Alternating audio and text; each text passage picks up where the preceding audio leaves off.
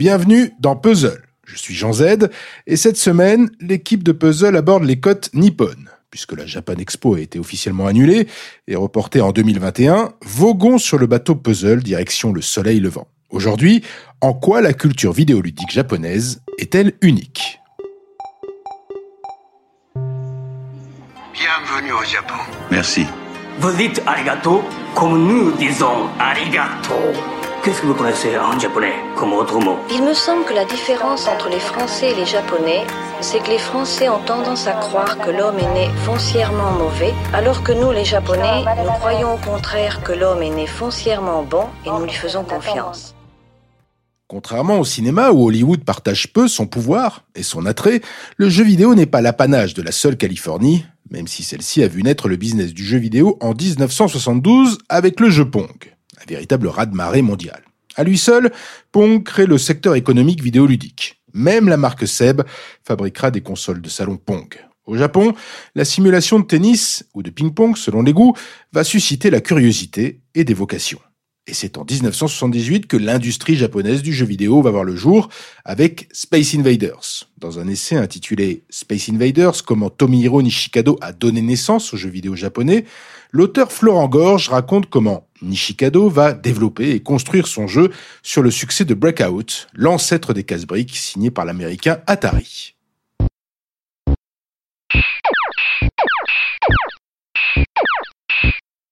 C'est le film Star Wars qui lui donne l'idée d'une invasion extraterrestre. Un an plus tard, la borne Space Invader s'est produite, c'est un phénomène. Les cafés et bars du Japon s'équipent en bornes de jeu, au point que la fréquentation des bars non équipés chute. Des salles exclusivement dédiées à Space Invaders vont naître, les Invader House, soit les premières salles d'arcade au Japon. En juillet 1979, lors du pic de popularité, la police japonaise va recenser 70 000 lieux de jeu, et sur les 283 000 bornes de jeux vidéo dans le pays, plus de 80% sont des jeux Invaders. Record absolu, jamais égalé. Le pays va même connaître une pénurie de pièces de 100 yens. En France, on caricature déjà ce jeu en employant le champ lexical de la drogue dure. Ces envahisseurs ont déclenché plus qu'une mode au Japon, euh, c'est une épidémie, un fléau national. Les tout jeunes s'y laissent prendre, ils volent même leurs parents ou leurs amis pour jouer, et certaines mineures se sont même prostituées. La pègre euh, des grandes villes, toujours à l'affût, euh, voilà une nouvelle source profitable de revenus. Elle tente de contrôler ces nouveaux jeux qu'on peut installer partout sans autorisation. Le président de Nintendo de l'époque, Hiroshi Yamauchi, expliquera que Space Invaders l'a convaincu du potentiel économique des jeux vidéo. Ce qui n'empêchera pas Tomihiro Nishikado de rester un anonyme pendant au moins une décennie. Sa première apparition médiatique date de 1988, pour célébrer les 10 ans du jeu, et même sa femme n'était pas au courant. Ce sont ses amis qui l'ont prévenu que son mari était un créateur de jeux, le créateur de jeux le plus célèbre de l'île. Un continent du jeu vidéo était né, et face à l'Amérique, c'est l'outsider qui va s'imposer.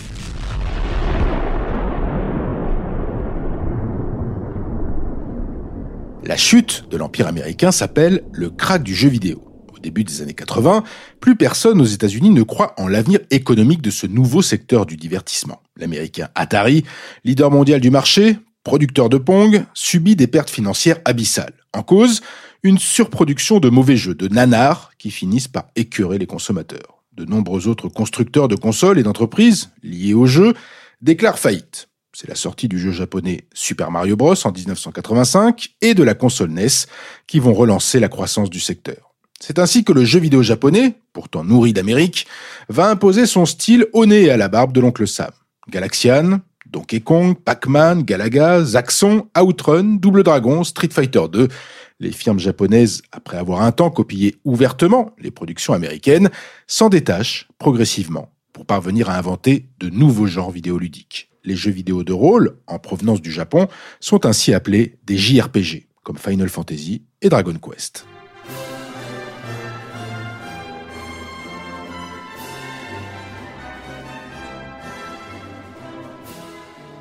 Il faut dire que cette industrie japonaise du jeu vidéo marie à merveille le jeu et la machine, le software et le hardware. Et que ce soit du côté des jeux, des consoles, des bornes d'arcade, Nintendo, Sega, NEC, SNK et bientôt PlayStation vont s'imposer sur ce marché grandissant. Nouveau continent ludique fait jeu égal avec l'Amérique. En France, la culture nippone s'impose par le manga, l'animé, le club Dorothée et le jeu vidéo. même si nombre de jeux japonais ne sont jamais sortis en Occident, faute de traduction. Ce qui n'empêche pas certains jeux de remplir la mémoire collective française par leur qualité. Chrono Trigger, Secret of Mana, Suikoden, Silent Hill, Resident Evil, Gran Turismo, Pokémon et j'en passe. Impossible d'en faire le tour, sans oublier parfois un style nourri de transgression qui reflète le goût des jeunes pour la bizarrerie, le sexe et la fantaisie. Des créateurs stars nippon se font connaître également. Miyamoto, le créateur de Zelda ou Mario, Yu Suzuki, à qui l'on doit les grandes heures des salles d'arcade chez Sega, Kojima et les Metal Gear, la poésie de Fumito Ueda avec le jeu Ico, Sagaguchi et la saga Final Fantasy, et tant d'autres. Un épisode va notamment cristalliser la passion populaire des jeux vidéo japonais pour les Français. Ce jeu, c'est Final Fantasy VII.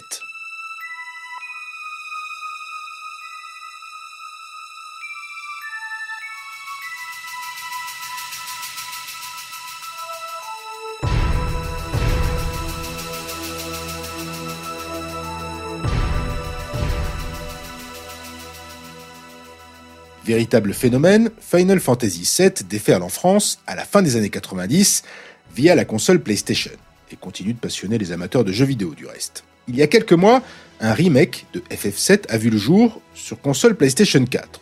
Si le jeu ne revisite qu'une partie de l'histoire, avant l'arrivée de futurs épisodes, l'aventure est très réussie. Combat, ambiance, ambition scénaristique, personnages, la Madeleine de Proust accouche à nouveau d'un grand jeu capable de séduire le public de 2020. Véritable phénomène, Final Fantasy VII déferle en France à la fin des années 90 via la console PlayStation et continue de passionner les amateurs de jeux vidéo.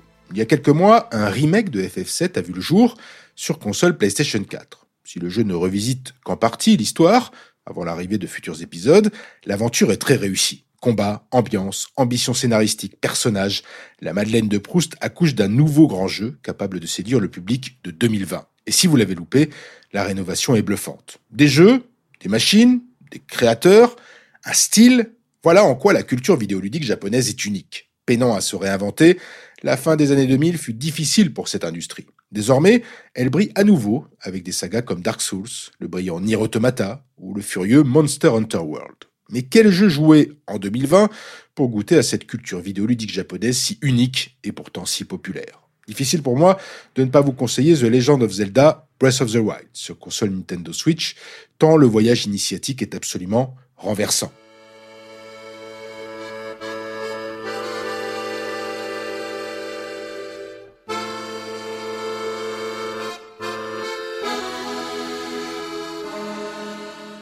Renversante aussi les créatures fantastiques du jeu Shadow of the Colossus de Fumeto Ueda, à la fois poétique et guerrière. Ou encore Persona 5, fantastique simulation de vie lycéenne stimulée par la chasse aux fantômes. Sans oublier Deux Perles, Catherine, jeu de puzzle érotico-philosophique, dans un esprit un peu manga, séduisant, et puis Vanquish, adrénaline pure pour une science-fiction enragée. Sinon, pourquoi ne pas se faire une partie, énième partie de Space Invaders, pour tenter de décrocher, encore une fois, le high score. Demain, dans Puzzle, rendez-vous avec Karen pour une série de mangas qui ne ressemble pas au manga classique.